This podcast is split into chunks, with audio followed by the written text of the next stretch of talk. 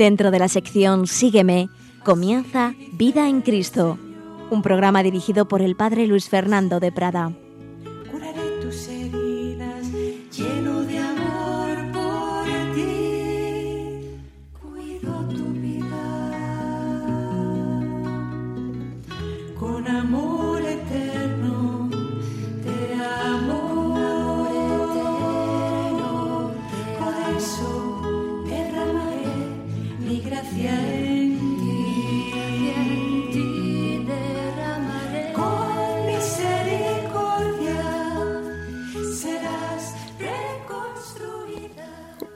Cordial saludo, queridos amigos, querida familia de Radio María. Bienvenidos a este nuevo programa, esta nueva reflexión sobre ese tema tan bello que ya hemos tratado en dos ocasiones, imitación y seguimiento de Cristo, conocer, amar y seguir a Jesucristo. Vimos el recorrido bíblico del Nuevo Testamento fundamentalmente, vimos unas pinceladas sobre el desarrollo de este tema de espiritualidad en la historia de la Iglesia y lo que nos enseña el magisterio moderno y contemporáneo de la Iglesia sobre esa imitación y seguimiento de Jesucristo. Y habíamos comenzado a hacer ya como unas reflexiones sobre todo ello integrando todos estos datos, todos esos datos bíblicos, históricos, de la tradición, del magisterio de la Iglesia, una reflexión teológica que nos sirva para nuestra vida espiritual. Y vamos a partir de recordar cuál es la meta, la meta de la vida del hombre, pues es la unión con Dios. Estamos llamados a unirnos eternamente con Dios nuestro Señor. Una unión con Dios que tiene que ser por amor. ¿Y cuál es el camino para esa unión con Dios por amor? Pues el camino para esa divinización, para esa deificación, es Jesucristo. Yo soy el camino, la verdad y la vida. Jesucristo que es la palabra viva del Padre y el Redentor del hombre. El Padre y el Hijo nos envían su Espíritu, que en la comunión eclesial y sacramental interioriza y personaliza esa palabra en cada uno de nosotros, para así vivir en él la vida trinitaria, esa expresión que aparece en Nuevo Milenio y Neunte de Juan Pablo II, número 29. El Catecismo de la Iglesia Católica, en su número 2014, enseña claramente que todos los cristianos estamos llamados a esa unión con Dios, que todos tenemos una vocación mística, bien entendida esta palabra mística, más allá de viejas polémicas que se dieron en el siglo XX, a mediados del siglo XX, eh, ascética, mística, bueno, sin entrar en esos debates, nos enseña el catecismo. El progreso espiritual tiende a la unión cada vez más íntima con Cristo. Esta unión se llama mística porque participa en el misterio de Cristo mediante los sacramentos, los santos misterios, y en él, en el misterio de la Santa Trinidad. Dios nos llama a todos a esta unión íntima con Él, aunque gracias especiales o signos extraordinarios de esta vida mística sean concedidos solamente a algunos para así manifestar el don gratuito hecho a todos. Por tanto, eh, lo que responde el catecismo sobre este tema importante es que todos los cristianos estamos llamados a la unión mística con Dios, pero entendiendo bien que una cosa es la mística esencial, la unión con Dios a través de los sacramentos, y otra cosa, signos especiales, signos extraordinarios, gracias especiales, que esos son solamente concedidos a algunos. Así pues, usando las expresiones del gran teólogo espiritual, el que ya hemos hablado en más ocasiones, ya fallecido don Baldomero Jiménez Duque, podemos decir lo siguiente. Nuestra vida deificada consiste en ser Jesucristo. Y esto lo llamaba don Baldomero Cristomorfía. Ser Jesucristo, Cristomorfía, tener la forma de Cristo. Como consecuencia, esa nuestra vida será seguimiento e imitación de Jesucristo. Y esto lo llamaba cristonomía, cristonomía, seguir como norma a Cristo. Y será también perfume, testimonio de Cristo, cristofanía de todo lo cual tendremos conciencia más o menos clara. Cristopatía. Bueno, expresiones un poquito técnicas, pero lo importante es lo que significan, ese unirnos con Jesucristo, ese seguirle, ese dar testimonio de Él y darnos cuenta con mayor o menor claridad y conciencia de esa unión con el Señor. Esquemáticamente podríamos señalar estas dimensiones del plan divino. En primer lugar, ¿de dónde viene? ¿Cuáles son sus fuentes? Pues es la Trinidad, obviamente, fuentes trinitarias. El Padre nos ha enviado a su Hijo, a cuya imagen quiere configurarnos por la acción del Espíritu Santo. Fuente trinitaria. Mediación cristológica. Cristológica. Cristo se une ontológicamente al creyente, es decir, al ser del creyente, se une con cada uno de nosotros, con nuestro ser más profundo. Y a ese creyente al que se une lo conforma interiormente a su imagen. Además, Jesús es el modelo intuitivo de la santidad cristiana. Hecho asequible a nuestro conocimiento y amor, nos permite ver en su naturaleza humana la perfección invisible de Dios, a cuya imitación nos invita. Es decir, ese quererle imitar sería imposible. ¿Cómo podemos imitar a Dios si no tuviéramos el modelo humano de Jesucristo, el modelo que nos da Él en su humanidad? También podemos señalar esta otra dimensión, la configuración pascual, porque todo hombre está llamado, estamos llamados a unirnos al misterio pascual de Jesucristo, al misterio pascual del Redentor, es decir, a seguirle con la cruz hasta participar de su muerte y resucitar a la vida nueva del amor, configuración pascual. Otra dimensión, la mediación eclesial y sacramental. La Iglesia, sacramento de Cristo, conserva la imagen integral de su Señor y vela por una comprensión verdadera de su misterio. Por su medio, por medio de la Iglesia, Cristo resucitado nos comunica la vida nueva del Espíritu, muy particularmente a través de los sacramentos. Tenemos ahí también el ejemplo e intercesión de María y de los santos, así como la ayuda de toda la comunidad eclesial. Todos estos elementos, todas estas personas, todos estos factores cooperan a la santidad de cada uno. También tenemos una tarea moral, tarea moral. El obrar sigue al ser, uniéndose gracia y libertad en la vida espiritual de cada cristiano y en la construcción del reino de Dios en la historia, en camino hacia la consumación escatológica. Y finalmente podemos señalar la proyección corporal y cósmica, puesto que en virtud de la encarnación el Espíritu Santo da sus frutos incluso en el cuerpo y hace de cada ser del universo un signo del Quirios glorioso. Bueno, no nos asustemos de todos estos términos demasiado técnicos quizá, pero queríamos recordar esas dimensiones del plan de Dios. Viene todo de la Trinidad, se nos comunica por Cristo, estamos llamados a unirnos con Cristo, a unirnos también a su misterio pascual, pasión, muerte y resurrección, por medio de la Iglesia, por medio de los sacramentos, todo eso va configurando nuestra acción moral y tiene una proyección en nuestro mismo cuerpo y en el universo.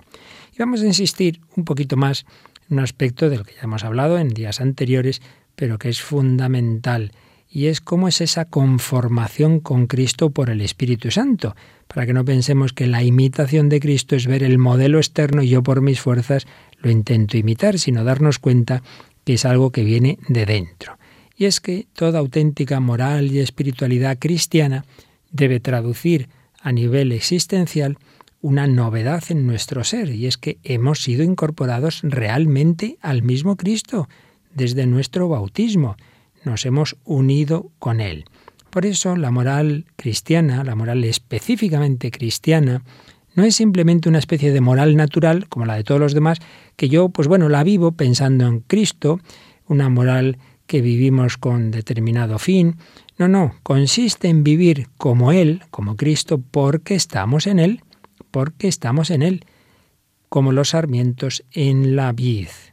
Esto es fundamental escribe el teólogo Aurelio Fernández, llamada, seguimiento, discipulado, imitación e identificación con la vida de Cristo son los grandes puntos de referencia de la moral cristiana. La moral cristiana procede de esa unión con el Señor. Por el bautismo somos revestidos de Cristo, incorporados a su muerte y resurrección y animados por su Espíritu. Esta conformación inicial del bautismo viene perfeccionada después por la Eucaristía y por los demás sacramentos. Recordaréis que hablábamos de cómo en San Pablo, en la teología paulina, es fundamental la expresión en Cristo. Nosotros estamos en Cristo. Una expresión que refleja que Jesucristo no es tanto un objeto a imitar, está ahí fuera de mí, yo intento imitarle, sino más bien el sujeto activo en, con y por el cual el creyente vive, piensa, ama, actúa y sufre. Yo vivo en Cristo, yo pienso en Cristo, con la mente de Cristo, amo con el corazón de Cristo, obro en Cristo, sufro con Cristo, crucificado. Cristo sufre en mí, Cristo ama en mí, mejor dicho todavía. La vida cristiana es también no solo una vida en Cristo, sino una vida en el Espíritu Santo, el Espíritu que trabaja al hombre desde el interior. Escribe otro teólogo, Salvador Pinkers. El Nuevo Testamento nos presenta los rasgos que el Espíritu Santo se propone reproducir en nosotros, reproducir en nosotros para modelarnos a imagen de Cristo por la conducta y por el corazón, de suerte que la faz misteriosa de Jesús aparezca en nuestra vida. Qué bonito. El Espíritu Santo nos trabaja por dentro para que el rostro de Cristo, la faz misteriosa de Jesús, aparezca en nuestra vida. Por tanto, esta acción del Espíritu Santo no es como la de un pintor que nos utilizara como si fuéramos telas para reproducir en ellas a Jesús, sino que es una acción que hace a Cristo presente en lo íntimo del alma, como una persona está presente en otra por el amor, como una persona hace vivir a la otra en la fe y en el amor. Es el milagro del Espíritu Santo, que colma la distancia que nos separa de la vida de Cristo y lo pone cerca de nosotros. Por otro lado, también podemos añadir respecto a la imitación que no se realiza en un alma pasiva, no es una mera pasividad, sin entrar en todas esas famosas discusiones de gracia y libertad. La experiencia espiritual nos muestra que, como dice Pinkers, cuanto más dóciles nos mostramos a la gracia del Espíritu, más libres interiormente nos volvemos, mejor imitamos a Cristo y nos conformamos a Él, y asombrosamente más nos volvemos nosotros mismos. Y es que no hay tal contraposición. Dios ha hecho las cosas de tal manera que cuanto más nos dejamos mover por su gracia, por su Espíritu Santo, más libres somos, más nosotros mismos somos. Por ello, la imitación de Cristo no tiene nada de alienación de sí mismo. No es que yo me pierda mi ser, sí que muere lo negativo que hay en mí, lo malo que hay en mí, pero no mi auténtico yo. Todo lo contrario. Es una estupenda expresión de la colaboración entre el Espíritu Santo y nosotros en una vida según el Espíritu y al mismo tiempo una vida plenamente nuestra. Bueno, no os asustéis, hemos expuesto aquí unos términos un poquito teológicos, pero enseguida iremos viendo aplicaciones más prácticas a nuestra vida, pero vamos a hacer un momento de meditación, de pedirle al Señor que realmente le dejemos vivir en nosotros. La vida es Cristo.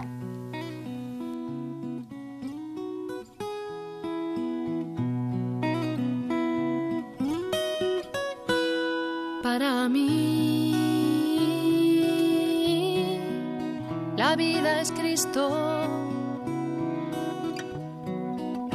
La vida es Cristo. Mi vida es Él. Para mí. La vida es Cristo. La vida es Cristo.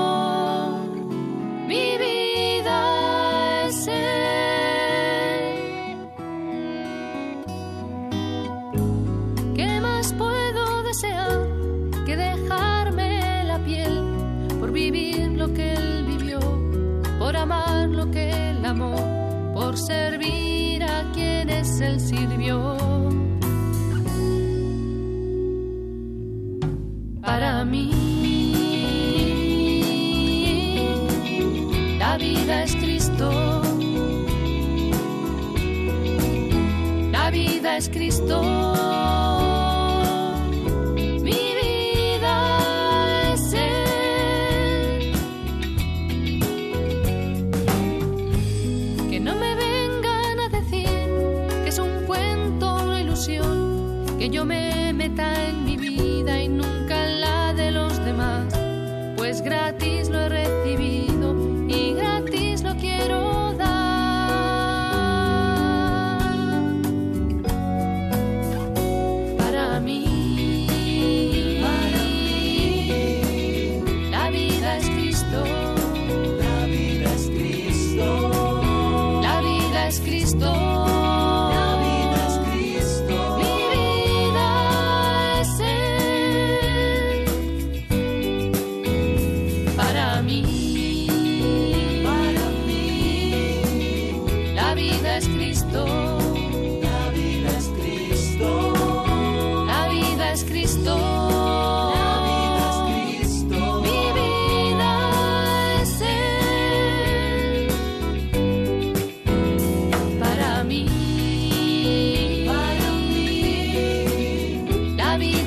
Cristo. la vida es Cristo. La vida es Cristo. La vida es Cristo. Mi vida es Él.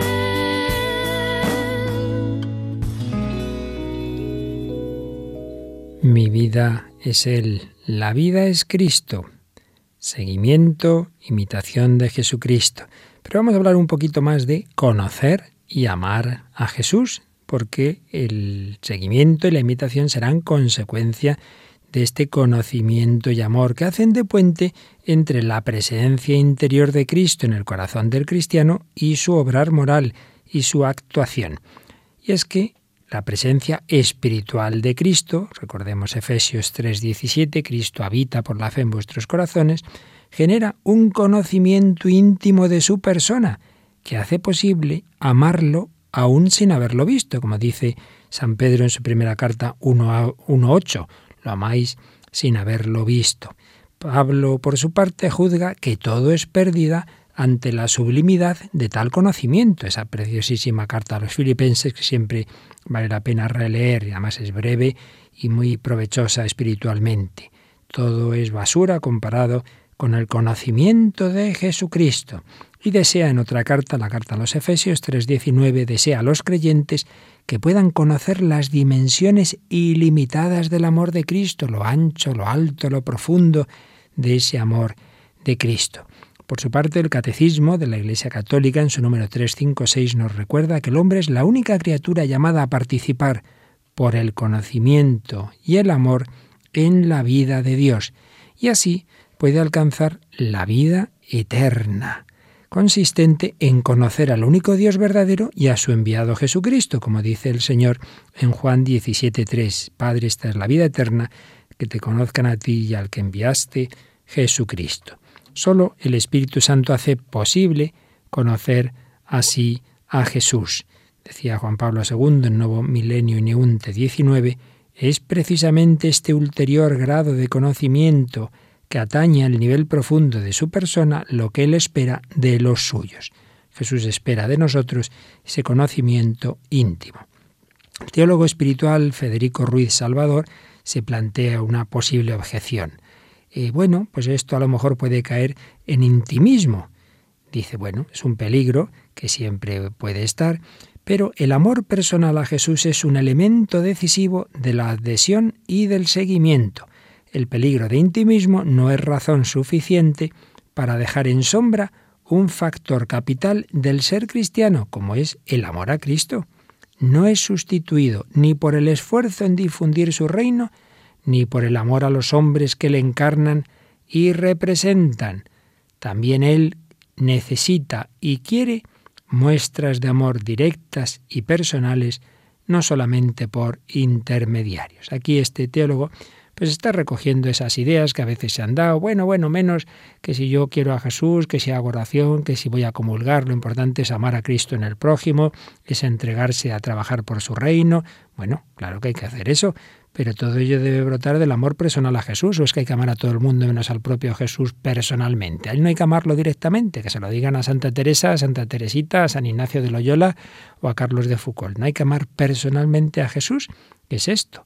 No, no. Él nos dice, Ruiz Salvador necesita misteriosamente y quiere muestras de amor directas y personales, no solamente a aquellos que lo representan. Claro, ya sabemos que Jesús está presente también en el prójimo, lo que hagáis a uno de estos a mí me lo hacéis, pero eso no quita que nos dirijamos también directa y personalmente al Señor. Y es que el ver que Jesús nos trata como a amigos, no nos llamo siervos, sino amigos, que ha muerto por cada uno de nosotros, Gálatas 2.20, Cristo me amó y se entregó a la muerte por mí, todo esto suscita un conocimiento amoroso, un vivir para el que murió y resucitó por todos. Nos dice San Pablo en 2 Corintios 5:15, uno ha muerto por todos para que los que viven ya no vivan para sí, sino para el que murió y resucitó por ellos. Y así seremos esas ovejas que el buen pastor conoce y que a su vez en correspondencia lo conocen, conocen su voz, por eso son suyas. Y así, dice el catecismo, la fe da su fruto en el amor. 2614 del catecismo, la fe da su fruto en el amor, signo de haber conocido realmente a Dios, nos dice la primera carta de San Juan, es el signo de que si conocemos a Dios de verdad es el amor. El cristiano, llamado a conocer el corazón de Cristo en la Escritura, nos dice el Catecismo en el 112, y a avanzar en su oración hacia el conocimiento del amor del Señor Jesús, Catecismo 2708, tenemos que avanzar en la oración hacia el conocimiento del amor del Señor Jesús. El cristiano que avanza en ese conocimiento progresará en su imitación con toda su vida moral. La adhesión interior, el conocimiento y el amor van a repercutir en toda nuestra moral. Por eso, la encíclica de moral fundamental Veritatis Splendor, de la que hablamos en un día anterior, en su número 88 nos recuerda que la fe cristiana es un conocimiento de Cristo vivido personalmente, una memoria viva de sus mandamientos, una verdad que sea de hacer vida. Pero, añade la encíclica, una palabra no es acogida auténticamente si no se traduce en hechos, si no es puesta en práctica. La fe es una decisión que afecta a toda la existencia, es encuentro, diálogo, comunión de amor y de vida del creyente con Jesucristo, camino, verdad y vida. Implica un acto de confianza y abandono en Cristo y nos ayuda a vivir como Él vivió, o sea, en el mayor amor a Dios y a los hermanos. Un párrafo denso y precioso de Veritatis Splendor 88 de Juan Pablo II, como la fe cristiana es un conocimiento de Cristo vivido personalmente que se traduce en hechos. Así pues, la imitación verdadera brota espontáneamente, sin violencia, de ese conocimiento amoroso. Cuando uno conoce a Jesús y lo ama, pues se va pareciendo a Él poco a poco sin darse cuenta. Y es que al contemplar los misterios de la vida de Cristo, Él, Jesús, nos comunica, por su Espíritu Santo, ese conocimiento y amor eficaces que se hallan en el origen de la auténtica imitación, puesto que el amor hace iguales hace iguales. La relación del creyente con Jesús suscita admiración, deslumbramiento ante su forma de ser y de vivir, y se convierte así una experiencia de descentramiento, de expropiación, de pertenencia a aquel que llama y fascina. Por otro lado, también puede decirse que la praxis del seguimiento constituye una fuente de conocimiento de Cristo, puesto que quien no sigue a Jesús difícilmente lo va a conocer. El conocimiento nos lleva al seguimiento, pero el seguimiento nos ayuda a conocer a Cristo. Para conocerle bien hay que arriesgarse a seguir sus huellas, a intentar vivir como Él vivió. Así pues, conocimiento, amor, imitación y seguimiento de Jesucristo, un proceso ligadas cada una de sus etapas. Vamos a profundizar un poquito más en ese contenido de la imitación. Ya hemos dicho que el primer paso de la misma en realidad lo realiza Jesucristo en nosotros cuando nos conforma en nuestro ser a su imagen. Cristo vive en mí. Gálatas 2.20. Cristo vive en mí y me da a participar sus mismas actitudes. Pero además el hombre está llamado a imitar a Cristo en las circunstancias concretas y variables de su vida. Es decir, no es solo una imitación de fondo de que, bueno, pues el Señor me va dando su humildad, su mansedumbre, que por supuesto es lo principal, esa actitud del corazón, pero también el cristiano está llamado a imitar a Cristo en circunstancias concretas de su vida, también según su vocación. Y para ello, junto a esa asistencia interior del Espíritu Santo, ¿con qué contamos? Pues con el ejemplo de la vida de Cristo, ese Jesús que vamos contemplando en su nacimiento, en su infancia, en su vida a Egipto, en Nazaret, en su trabajo, en su vida pública, en las diversas circunstancias de la misma, en su sufrimiento, en su muerte. Todas esas escenas de la vida de Jesús son para que tengamos ese modelo a imitar, como hemos dicho mil veces, no desde fuera, sino con la gracia interior del Espíritu Santo, pero con ese ejemplo humano que nos da el propio Jesús. Esa vida de Cristo, que nos dice el catecismo con una expresión realmente impresionante, Cristo expresa humanamente las costumbres divinas de la Trinidad. Es decir, humanamente podemos ver en Jesús cómo es Dios, que lleva Dios en su ser infinito, en su ser divino, lo vemos en la humanidad de Jesús. Catecismo 470. Expresa humanamente las costumbres divinas de la Trinidad. Y es que, como explica el teólogo Gustav Tils, sin el ejemplo concreto del verbo hecho carne, fácilmente nos hubiéramos extraviado, pues ¿cómo hubiéramos imaginado la caridad de Dios? Cada uno se lo imaginaría de una determinada manera. Y a este respecto escribe también otro teólogo de ley. El griego ponía la perfección del hombre en la imitación de Dios. De ahí que queriendo participar de la inmaterialidad del acto puro, se esforzaba por sustraerse al mundo de la materia, pues él pensaba que así imitaba a Dios. La perfección cristiana es también imitación de Dios, pero el Dios de los cristianos es el amor que ha amado al mundo para hacerse hombre y morir por los hombres. Claro, esto no nos lo hubiéramos imaginado si no nos lo revela el Señor. Y entonces nos equivocaríamos en cómo imitar a Dios simplemente por nuestras fuerzas. Necesitamos de Jesús. De ahí la importancia tan clave en la historia de la espiritualidad de contemplar los misterios de la vida de Cristo. Nos lo enseña el catecismo, nos habla de esos misterios de la vida de Jesús partir del número 512. Y nos lo han enseñado los santos y nos lo han enseñado, como veremos posteriormente, los ejercicios espirituales de San Ignacio y también de otros enfoques. Así pues, imitación de la vida de Cristo, no solo en las actitudes globales, generales, interiores, sino en los aspectos particulares de la vida de Jesús. Naturalmente, con cuidado de no caer en enfoques extrinsecistas. Pues Jesús hizo esto, pues yo también voy a hacer lo mismo, pues porque como él eh, llevaría sandalias, yo las llevo. No, no, no va por ahí la cosa.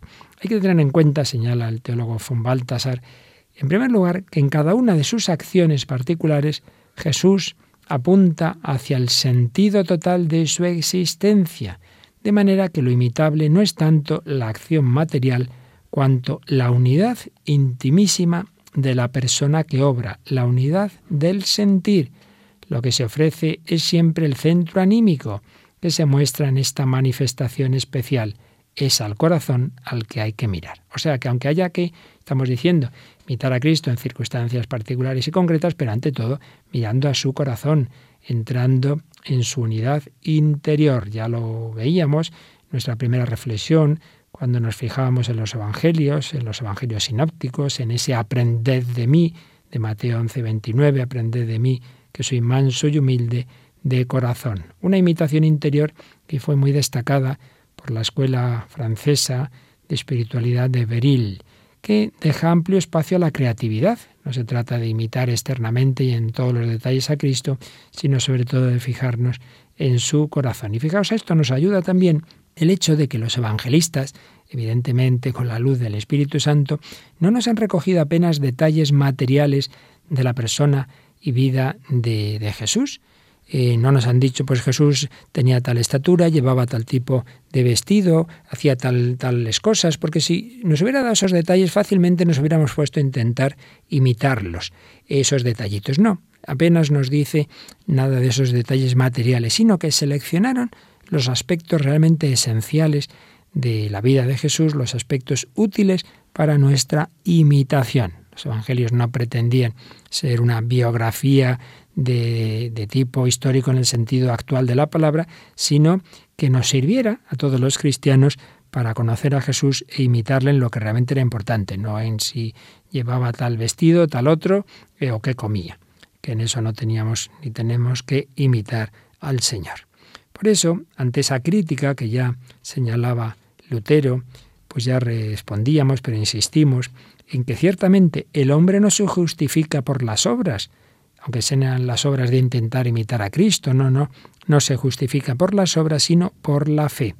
Por tanto, lo que nos santifica no es hacer obras a imitación de Cristo, sino hacer las obras que Cristo quiere que yo haga y hacerlas con la actitud interior que Él mismo pone en mi corazón por su Espíritu Santo. Es la fe que obra por la caridad. Expresión de San Pablo en Gálatas 5:6.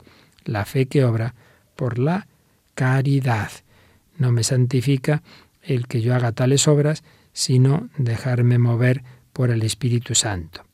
El vivir y amar como Cristo no quiere decir solo semejanza, sino participación, es decir, participar del corazón de Cristo, recibir la actitud del Señor. Cristo, cabeza de la Iglesia, nos transmite sus propias actitudes y sentimientos, eso que nos habla Filipenses 2.5, las actitudes y sentimientos que Él tiene ahora en el cielo y que expresó en su vida terrena a través de su humanidad visible. Y así, en su cuerpo, que es la Iglesia, Cristo sigue viviendo la vida que llevaba en la tierra. Si Jesús oró en el desierto, pues ahora sigue orando a través de nosotros cuando nos unimos a su oración. Si Jesús predicaba, sigue haciéndolo a través de nosotros cuando anunciamos el Evangelio. Si Jesús curaba a los enfermos, sigue actuando en nosotros y cuando vamos a visitar los enfermos vamos a consolarles, etc. Si Jesús sufría en la cruz, sigue sufriendo en nosotros cuando sufrimos. Lo que dice San Pablo en Colosenses 1.24, completo en mi cuerpo lo que falta la pasión de Cristo por su cuerpo, que es la Iglesia. Por tanto, una vez más lo decimos, no se trata de imitar sin más, sino de hacer esas obras que Jesús quiere que yo haga, según la vocación que Él me dé, y con la actitud interior que Él mismo pone en mi corazón. Por otro lado, tenemos que recordar que la Iglesia Universal quiere hacer presente a Cristo en la tierra y vivir como Él vivió, pero como no podemos imitarle todos en todo, pues según la vocación que nos da a cada uno, Jesucristo nos llama especialmente a una imitación de un aspecto de su vida. No todos podemos imitar todo, es imposible. Sí que a todos Jesucristo quiere darnos lo esencial, es decir, su amor, su mansedumbre, su humildad, pero a cada uno llama a vivir esas actitudes de determinada forma. De ahí que junto a la esencial unidad de la vocación cristiana a la santidad, hay también una diversidad de vocaciones y formas de vida. Todo esto lo explica el Vaticano II en el capítulo 5 de la Lumen Gentium y lo explicamos también desarrollando ese capítulo en otros programas eh, de hace ya algún tiempo. Unidad y pluralidad de la vocación cristiana a la santidad. En lo esencial, todos estamos llamados la misma santidad en el sentido de, de participar del amor de Cristo, que es pues lo mismo, digamos, en toda vocación cristiana, pero luego de distintas formas, según la vocación de cada uno. Y es que dado que Jesús es realmente innumerablemente imitable, siempre podemos imitarle de otra forma distinta y además se relaciona con cada uno de nosotros en nuestra única e irrepetible realidad humana, una expresión usaba mucho Juan Pablo II, por ejemplo, en su primera encíclica Redentor Hominis 13, única e irrepetible realidad humana. Por ello, cada uno tiene una relación personal distinta con Cristo que la del otro. Y por ello podemos hablar de tantas espiritualidades como cristianos haya, porque sí, el Señor nos llama a todos a unirnos a Él, pero a cada uno de una forma distinta. Por tanto, la imitación no nos impone un molde uniforme. Y de hecho, así lo comprobamos en la vida de los santos, tan creativos y tan diferentes aun participando en la imitación del mismo Cristo, pero son distintos. Incluso dentro de la misma espiritualidad, por ejemplo, carmelitana, pues es distinto el estilo de Santa Teresa al de San Juan de la Cruz. Así pues, el cristiano, al contemplar los misterios de la vida de Cristo, recibe esa iluminación del Espíritu Santo que le muestra especialmente aspectos de esa vida de Jesús que el Señor quiere revivir en él. Y así se hacen actuales las escenas evangélicas de llamada al seguimiento. Cristo, que siempre tiene la iniciativa, me invita a mí a seguirle de una determinada forma, en un determinado camino. El cristiano de hoy, como los primeros discípulos, va detrás de Jesús al recibir una invitación a hacer presentes determinados aspectos de su vida y movido por su gracia, acoge esa llamada de Cristo resucitado, que le comunica por el Espíritu Santo las disposiciones interiores con que él vivió ese misterio y que se perpetúan en su estado glorioso. Conocimiento, amor, seguimiento, conformación con Jesucristo. Vamos a pedir al Señor que realmente nos encontremos con Él, que vivamos desde Él, que nos dé las actitudes de su corazón. Vamos a pedir vivir todas estas realidades tan profundas en nuestro día a día.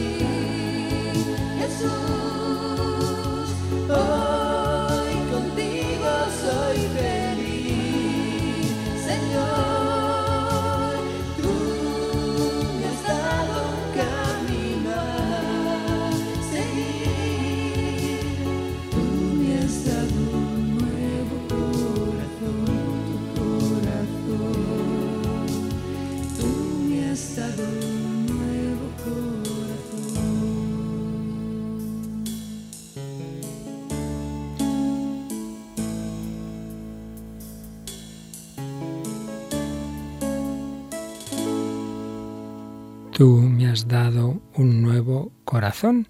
Es un don de Dios que tenemos que pedir una y otra vez, Señor, haz mi corazón semejante al tuyo. Solo el Espíritu Santo puede hacer realidad todas estas grandes verdades en nosotros. El Señor me transforma por dentro y esa acción del Espíritu Santo a la vez me ilumina la vida de Cristo en esa meditación, en esa contemplación mejor de la vida de Cristo, el Señor me va mostrando sobre todo en qué aspectos quiere que yo le vaya imitando, pero recordamos una imitación que es el mismo Señor con su gracia quien la hace capaz.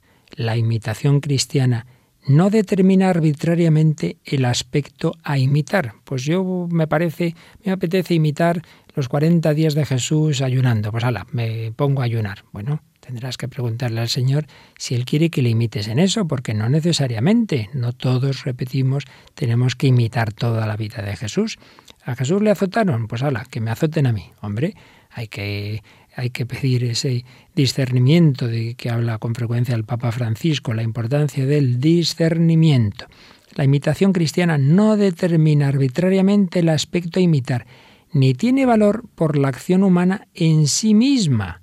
Pues yo ahora hago esto, pues esto, eh, como es parecido a lo que hizo Jesús, esto ya me hace santo. Pues no, no necesariamente, sino en cuanto esa acción es vivida por el mismo Cristo en mí y en su espíritu. Solo si procede de la gracia que me da Jesús, que me da su espíritu, entonces sí me santifica. Pero si lo hago yo porque me parece, pues no. Cuando San Ignacio de Loyola estaba todavía a los inicios de su conversión, todavía no tenía madurez espiritual, leía las vidas de los santos y decía, ah, San Francisco hizo esto, pues yo lo tengo que hacer. Santo Domingo hizo el otro, pues yo también lo tengo que hacer. Pues era una especie de, de emulación, pues como un deportista ve a otro y dice, ah, pues yo tengo que conseguir lo mismo que él. Pues no. Y luego ya se dio cuenta San Ignacio que eso no era el camino, no es porque sí, este lo hizo, pues yo también lo tengo que hacer, sino, Señor, ¿qué quieres que haga? Lo que le preguntó Saulo al Señor nada más convertirse, ¿qué quieres que haga? Vocación cristiana a la imitación de Cristo es preguntarle al Señor, Señor, ¿en qué quieres particularmente que yo te imite, te yo, que yo te siga? Es una mm, vocación que tiene su fuente en la fe y que la iniciativa, por supuesto, corresponde a Jesucristo, que nos llama a seguirle. Y el artesano principal, el Espíritu Santo, que nos conforma a Él.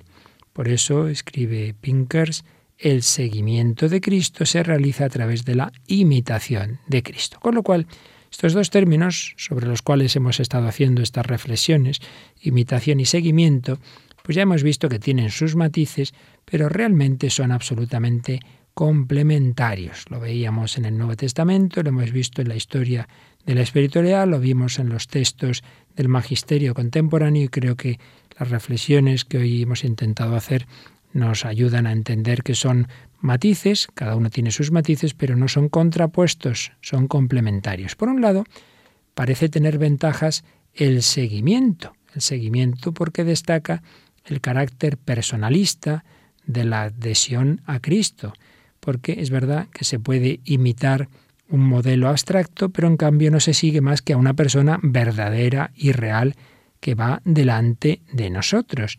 Cristo nos ha abierto camino y su gracia nos hace posible recorrerlo. Incorporarnos a su vida divina nos saca de nosotros mismos en un proceso de conversión constante. Señor, me voy contigo, te miro a ti, yo no me miro a mí mismo. Pero por otro lado, la imitación hace realista esa adhesión a Cristo, le da contenido y seriedad al seguimiento en el esfuerzo diario por hacer su voluntad en la situación concreta en que debe vivir cada uno. Porque si no, uno puede decir, mira, Señor, te he seguido, yo me he ido a las misiones. Bueno, pero tienes ahí en las misiones que imitar en tu día a día eh, los diversos aspectos de la vida de Cristo, como hemos dicho, según su gracia, según aquello a que nos llama, pero en el día a día, imitación de Cristo. Y en ambos casos de imitación y de seguimiento está de base que el Señor nos ha unido a nuestro interior, en nuestro interior nos ha conformado ontológicamente con Él. Así pues, unión de nuestro ser, de esa unión nos permite irle conociendo, de esa unión brota un conocimiento, de ese conocimiento brota un amor y de ese amor brota una imitación y seguimiento. Por eso le pedimos al Señor en esta reflexión de hoy que, más allá de estas cuestiones teológicas realmente le amemos, que es lo que importa. Amar al Señor, que a fin de cuentas es el núcleo de toda moral, el amor a Dios y el amor al prójimo. Un amor a Dios que nos ha hecho, se nos ha hecho realista en Jesús, amar a Dios amándole en el hombre Cristo Jesús, amar a Jesús, que luego ese amor directo y personal a Él nos llevará al amor a los demás, pero como recordábamos antes, eso no quita esa expresión personal del amor al Señor. Vamos a pedírselo por medio de María. Quiero amarte a ti, Señor.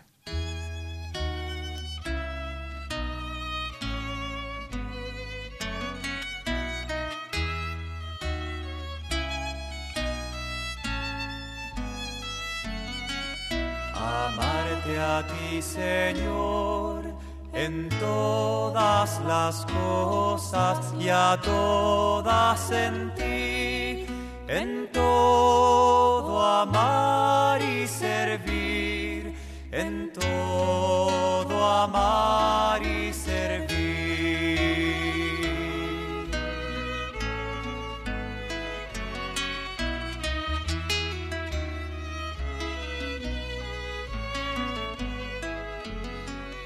Tu amor me ha dado vida, tu amor me ha dado ser.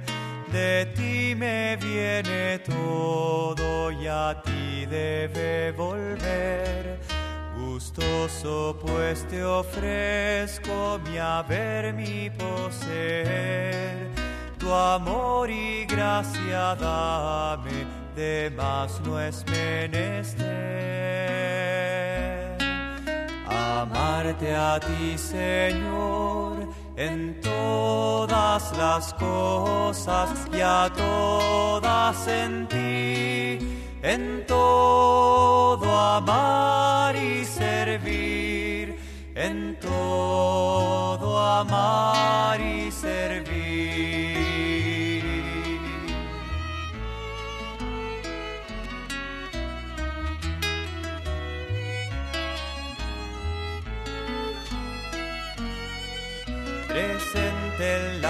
criaturas y activo en todo estás.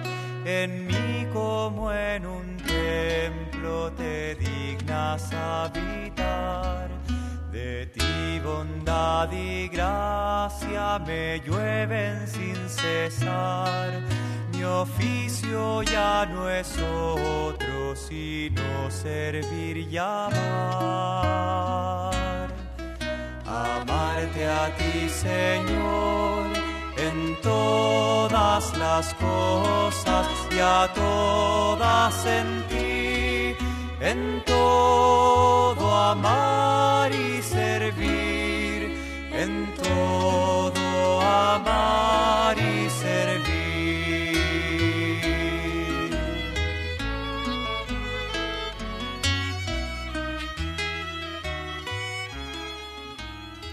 Todo amar y servir, expresión del final de los ejercicios espirituales de San Ignacio de Loyola en su contemplación para alcanzar amor. Precisamente lo que haremos en las próximas reflexiones será ver cómo todo esto se nos propone de una manera existencial, de una manera espiritual en los ejercicios espirituales ignacianos. Si quizás hoy nos hemos elevado a aspectos muy teológicos y un poco complejos, en la próxima reflexión, en el próximo programa, bajaremos de una manera más práctica, más sencilla, a cómo todo esto nos lo propone San Ignacio, que primero lo vivió en su propia conversión, en su propia vida, que quiso ser seguimiento e imitación de Jesucristo desde su conocimiento y de su amor. Esto lo haremos el próximo día, pero hoy estas reflexiones de estos tres días sobre imitación y seguimiento de Cristo las podemos resumir en el número 1694 del Catecismo que sintetiza admirablemente pues muchas de las cosas que aquí hemos dicho. Nos dice así el Catecismo. Incorporados a Cristo por el bautismo, los cristianos están muertos al pecado y vivos para Dios en Cristo Jesús, participando así en la vida del resucitado, siguiendo a Cristo y en unión con Él, los cristianos pueden ser imitadores de Dios como hijos queridos y vivir en el amor, conformando sus pensamientos, sus palabras y sus acciones con los sentimientos que tuvo Cristo y siguiendo sus ejemplos. Pues se lo pedimos al Señor, que realmente vivamos una vida así, como nos propone preciosamente el Catecismo de nuestra Santa Madre, la Iglesia.